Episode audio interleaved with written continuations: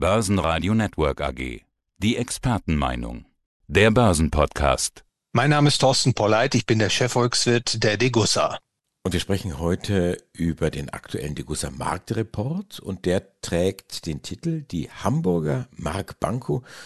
Ein vorbildliches Silbergeldsystem, das, und das finde ich besonders interessant, auch heute noch funktionieren würde. Vielleicht ganz kurz zur Historie. Die Mark Banco diente fast 250 Jahre als verlässliches Geld und wir wollen jetzt, Herr Polleit, in den nächsten Minuten zeigen, wie dieses Geld funktioniert hat. Es war ja in Silber definiert und welche Lehren wir heute aus dieser Zeit ziehen können.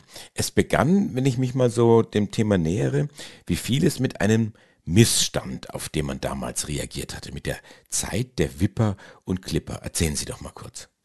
Ja, machen wir diesen historischen Ausflug zu Beginn des 17. Jahrhunderts und Sie sagten das jetzt schon, Herr Groß, gab es eine große Münzverschlechterung und das war die Zeit der sogenannten Wipper und Clipper und darunter verstand man eben diejenigen, die die Münzen auswägten und Wipper bezieht sich dann auf den Wagbalken, der entweder links oder rechts sich neigte und der Clipper, das war dann derjenige, der die schweren, die guten Münzen aussortierte. Und die große Münzverschlechterung zeigte sich eben in Form von einem Herabsetzen des Edelmetallgehaltes der ausstehenden Silbermünzen. Und das führte letztlich zu einer Inflation. Es führte dazu, dass insbesondere auch die Kaufleute nur noch schwer kalkulieren konnten mit dem Geld. Und wie immer das dann so ist, wenn ein Missstand ausgemacht wird, äh, die Menschen suchen nach Lösungen, die suchen nach Verbesserungen und auf der Grundlage ist dann auch die Mark Banco ins Leben gerufen worden. Das heißt, die haben damals, ja kann man sagen, beschummelt, betrogen, indem sie das, das Silber gestreckt haben, dass auf einmal in einer Silbermünze weniger Silber drin war, als drauf stand? Ja, ganz genau. Das ist richtig so bezeichnet. Das war eine Münzverschlechterung und dazu muss man wissen, nach äh, der Reichsmünzordnung von 1559 war der Silbertaler die allgemeine Währungsmünze. Die hatte also etwa 29,2 Gramm Feinsilber, aber es war den Landesherren gestattet, eigene, nur im eigenen Territorium gültige Münzen zu prägen und die durften eine geringere Legierung haben. Es handelte sich also um Scheidemünzen. Münzen. Der aufgeprägte Nennwert der Münze war höher als ihr Metallwert. Und das führte dann zum Einsetzen des Greshamschen Gesetzes. Und das besagt, dass das vom Staat überbewertete Geld das vom Staat unterbewertete Geld verdrängt. Und das geschah auch. Die Münzen verschlechterten sich zusehends und wurden dann eben zu einem ganz großen Problem, gerade auch für den grenzüberschreitenden Handel. Und da richteten sich dann die Blicke auch in die Niederlanden, denn da hatte man 1609 eine sogenannte Wissel- oder Wechselbank gegründet und das nahm die Hamburger Kaufmannschaft sich dann zum Vorbild, um eine solche eigene Bank zu gründen, die dann auch eine eigene Währung herausgab mit dem Namen Mark Banco.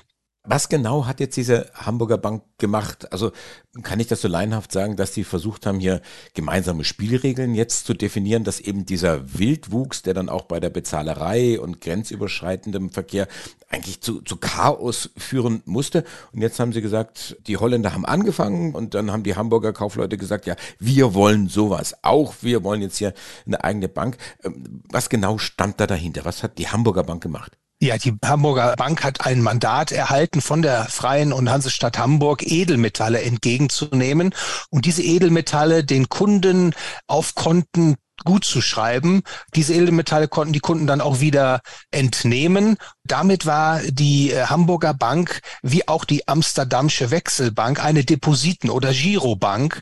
Und die Recheneinheit, die man verwendete, das war dann die Mark Banco. Die Mark Banco war dann eine Währung, die zu 100 Prozent durch Silbergeld damals anfänglich, muss ich sagen, durch den Reichssilbertaler gedeckt war. Und dann 1770 äh, schritt man zu einer Reform und da wurde es dann wirklich besonders attraktiv, währungsgeschichtlich gesehen sehr interessant.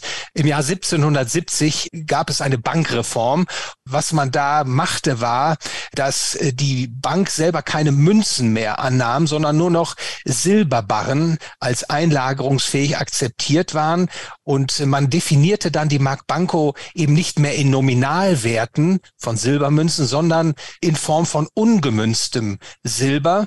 Und damit hatte man dann erstmalig einen reinen Feinsilberstandard, der, und Sie sagten das bereits, im Grunde bis 1875 solide funktionierte und weltweit geschätzt war. Und wenn das Ganze so gut funktioniert hat, auch so lange funktioniert hat, warum hat es denn auf einmal nicht mehr funktioniert? Ich denke, die Mark Banco hätte weiter funktioniert, wäre da nicht die Reichsgründung gewesen.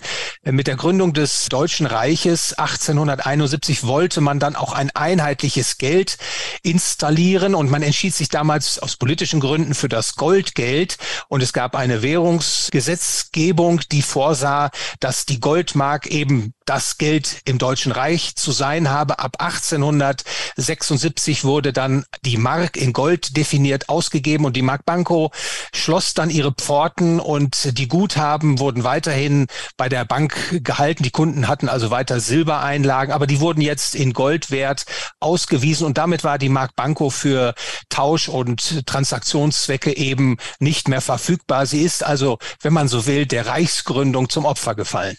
Was sind denn jetzt die, die Lehren aus dieser Geschichte?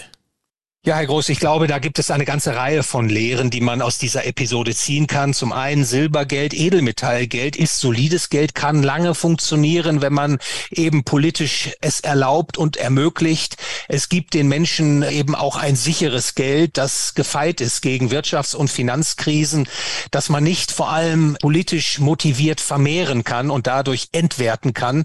Und vor allem auch im Zeitalter der Digitalisierung ist ja auch schon in die Diskussion gekommen, Formen Gold und Silber in physischer Form zu tokenisieren und damit handelbar und für Transaktionszwecke verfügbar zu machen.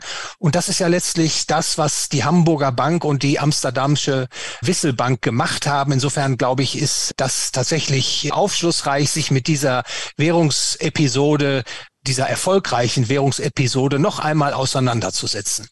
Wenn wir das hier und heute jetzt anschauen mit unseren Notenbanken, mit der EZB oder mit der amerikanischen Federal Reserve, der Fed, haben die aus der Geschichte gelernt? Offensichtlich relativ wenig, oder? Ja, da würde ich Ihnen sofort zustimmen, Herr Groß. Das Geld, über das wir heute verfügen, ob US-Dollar, Euro und Co., das sind alles ungedeckte Währungen, sogenannte Fiat-Währungen, die lassen sich per Kredit vermehren. Sie lassen sich quasi auf Knopfdruck vermehren und sie schaffen leider Geldentwertung und auch immer wieder Wirtschafts- und Finanzkrisen. Und da muss man leider sagen, da hat man äh, Stand heute wenig gelernt aus der Währungshistorie. Insofern ist unser Gespräch, ist der Aufsatz über die Hamburgische Bank und die Mark Banco da hoffentlich ein Lichtblick. Das heißt, der Anleger von heute, der sollte dann schauen, vielleicht auf einen Europolito, wenn es sowas gäbe. Also äh, in Gold und Silber in physischer Form investieren? Ja, ich glaube, dass das nach wie vor sinnvoll ist, zumindest einen Teil seiner liquiden Mittel in physischem Gold und Silber zu halten. Das kann man natürlich machen, indem man privat Münzen und Barren erwirbt. Aber wenn man natürlich darüber nachdenkt, diese physischen Metalle auch verfügbar zu machen, handelbar zu machen, tra äh, für Transaktionszwecke einzusetzen, dann bietet es sich natürlich an, an das Konzept der Hamburger Bank zu denken. Ein Institut, das vertrauensvoll die eingelagerten Edelmetalle verwahrt und per App dem Kunden gewissermaßen die Verfügungsrechte einräumt. Und insofern äh, ist das durchaus eine sehr zeitgemäße Lehre, die man aus der Erfahrung der Hamburger Bank mit ihrem Markt Banco ziehen kann der Chefvolkswirt der Degussa, Dr. Thorsten Polleit. Dankeschön fürs Interview. Ich bedanke mich für das Interview, Herr Groß. Börsenradio Network AG. Die Expertenmeinung. Der Börsenpodcast.